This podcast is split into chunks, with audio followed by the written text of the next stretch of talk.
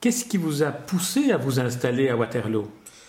Dès le mois de janvier de cette année-là, nous sommes en 1861, je le rappelle, je priais Dieu d'ordonner à mon corps de patienter et d'attendre que mon esprit ait fini. Je me croyais atteint d'une laryngite chronique dont le dénouement serait une phtisie laryngée. Je me suis laissé pousser la barbe, pensant que cela protégerait ma gorge. On me félicita de taches noires sur fond blanc, comme un caniche. Le 25 mars, je quittai Guernesey avec Juliette Drouet, le manuscrit des Misérables serré dans un sac waterproof. Nous logeâmes d'abord à Bruxelles, où le gouvernement belge eut le bon goût de faire semblant de ne pas me voir. Je n'ai rempli aucune des formalités de séjour imposées aux étrangers. Le 5 mai, anniversaire de la mort de Napoléon, je décidai d'aller à Waterloo. Deux jours plus tard, j'étais à Mont-Saint-Jean avec Juliette et nous descendîmes à l'hôtel des Colonnes. Ah, l'hôtel des Colonnes. Et ce cher monsieur de Haas, son propriétaire. Quand nous en aurons terminé, j'aimerais que vous me meniez à l'hôtel des Colonnes. Je le reverrai avec plaisir. Euh, vous avez visité le, champ de bataille ce, ce jour-là? Racontez-nous. Ah, le champ de bataille. Le terrain. Plutôt une série de plateaux qu'une plaine. Plutôt des ondulations que des collines. D'énormes vagues de terre immobiles, mais capables pourtant de tempêtes, comme cela s'est vu le 18 juin 1815 ça et là de brusques escarpements, bas mais âpres, comme on peut en voir quelques-uns, quoique la plaine ait été stupidement remaniée. Un sol morveux, glaiseux, visqueux dans les pluies, qui garde l'eau et fait partout des flaques et des mares. Euh, comme Napoléon mettait pied à terre près de la Belle Alliance et enjambait un fossé, un grenadier lui cria Prenez garde à ce terrain-là, sire, on y glisse. on fait plus qu'y glisser. On y tombe. Vous n'êtes pas resté à Waterloo le 7 mai. Vous êtes retourné à Bruxelles, mais huit jours plus tard, vous vous installez à l'Hôtel des Colonnes pour y loger deux mois, du 15 mai au 14 juillet.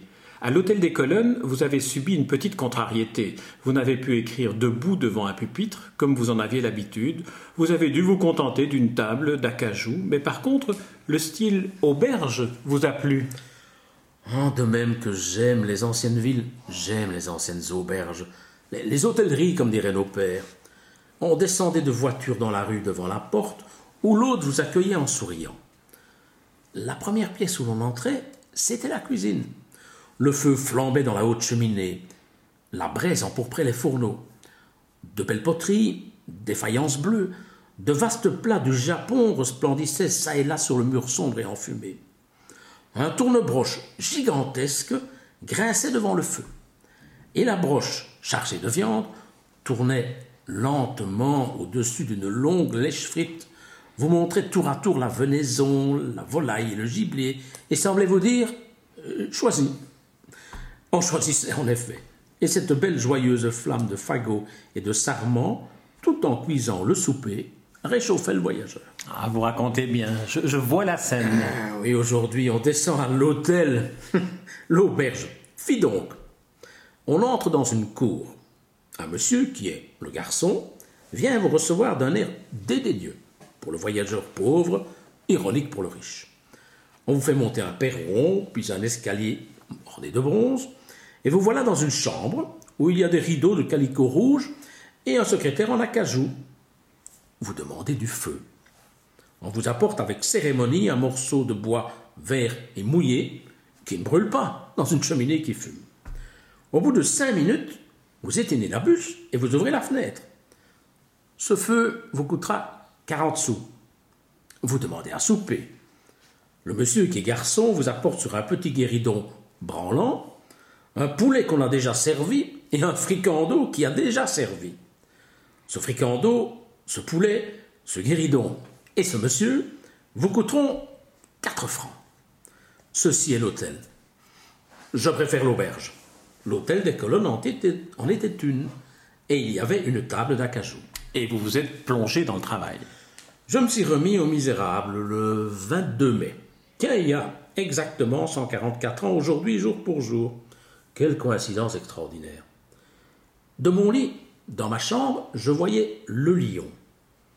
J'ai assisté à un orage un jour, il y avait de larges éclairs sur le lion. Que faisiez-vous pendant ce séjour waterlotois J'écrivais beaucoup, la matinée entière. Juliette recopiait inlassablement le manuscrit. Chère Juliette. L'après-midi, je reprenais mon pèlerinage fervent dans les fermes, les ravins, les bouquets d'arbres, qui évoquaient en moi de larges visions. Je ramassais des coquelicots, des marguerites et des bleuets dont je faisais des cocardes tricolores pour Juliette. Charles Baudelaire, qui a résidé à l'hôtel des Colonnes trois ans après vous, raconte qu'il a voulu manger le même menu que le vôtre, trois œufs géométriquement disposés en triangle. Baignés dans un beurre noir abondamment répandu, vinaigré légèrement, salé et poivré à point. J'adorais cela. Baudelaire explique que ce plat fut suivi d'une large écuelle de faïence, toute débordante de pommes de terre frites, blondes, croustillantes et tendres à la fois. Il ajoute que, comme vous, il les a prises une à une, délicatement, avec les doigts. Il a raison, c'est un geste essentiellement parisien. C'est une hérésie que de les piquer avec la fourchette. J'avais de plus une exigence, une haute salière percée de trous nombreux. Un autre écrivain, Jules Vallès, qui est venu à l'Hôtel des Colonnes cinq ans après Baudelaire, affirme avoir vu dans la salle à manger un cadre contenant un bout de papier sur lequel trois lignes étaient inscrites. Je déclare être satisfait de la façon dont j'ai été traité dans l'hôtel des colonnes, signé Victor Hugo. C'était bien le moins que je pouvais faire pour le propriétaire, monsieur de Haas.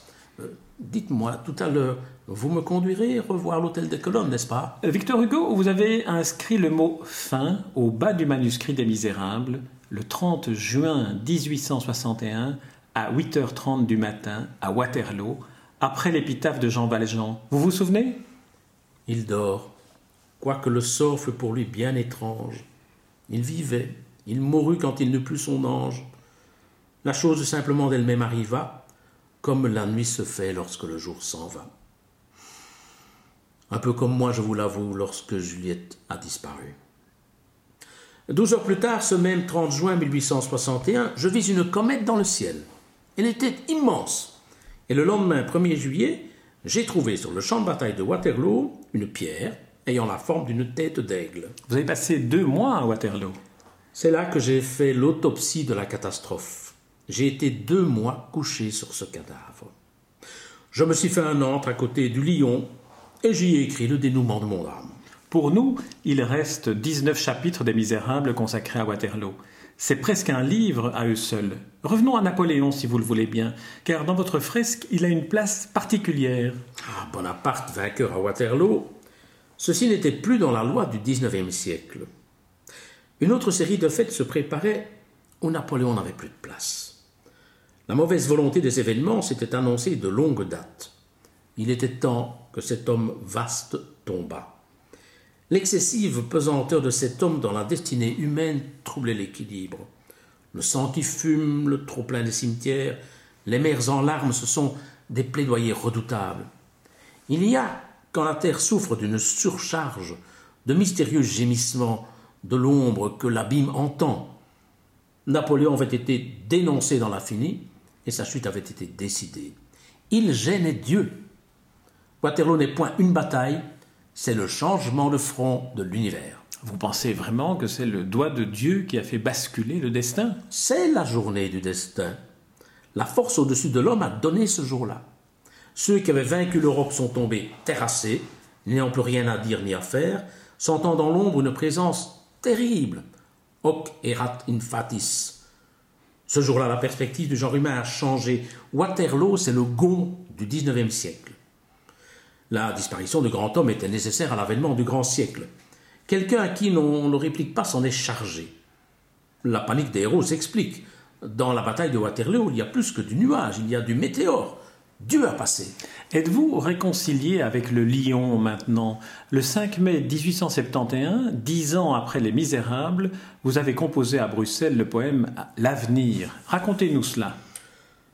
Un jour, moi qui ne crains l'approche d'aucun spectre, j'allais voir le lion de Waterloo.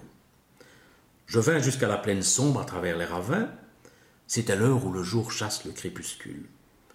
J'arrivai, je marchai droit au noir monticule. Indigné, j'y montai, car la gloire du sang, du glaive et de la mort me laisse frémissant. Le lion se dressait sur la plaine muette. J'arrivai jusqu'à lui, pas à pas m'approchant. J'attendais une foudre, et j'entendis un chant. Une humble voix sortait de cette bouche énorme. Dans cette espèce d'antre effroyable et difforme, un rouge-gorge était venu faire son nid, et l'oiseau gazouillait dans le lion pensif. Je sentis un esprit profond me visiter. Et peuple, je compris que j'entendais chanter l'espoir dans ce qui fut le désespoir naguère et la paix dans la gueule horrible de la guerre. Il n'y a pas grand-chose à ajouter à un tel plaidoyer. Ainsi, le lion devient, grâce à vous, un immense symbole de paix. C'est ainsi que nous voulons le voir aujourd'hui. Revenons aux misérables. On vous a reproché beaucoup de choses quand ce livre est paru d'avoir fait du roman à l'eau de rose, d'avoir utilisé la misère du peuple à des fins mercantiles, d'avoir mélangé à l'action des réflexions philosophiques qui la ralentissent. J'en passe et des meilleurs. J'ai déjà entendu cela quelque part. Vous me citez maintenant? On dit aussi que votre manière d'aborder l'histoire de la bataille de Waterloo est fantaisiste et que c'est souvent un travestissement de la réalité. Je suis venu étudier l'aventure sur le terrain où elle s'est déroulée. Je voulais confronter la légende à la réalité. Ce que j'ai dit est vrai. Ce n'est sans doute que mon vrai à moi, mais chacun ne peut donner que la réalité qu'il a.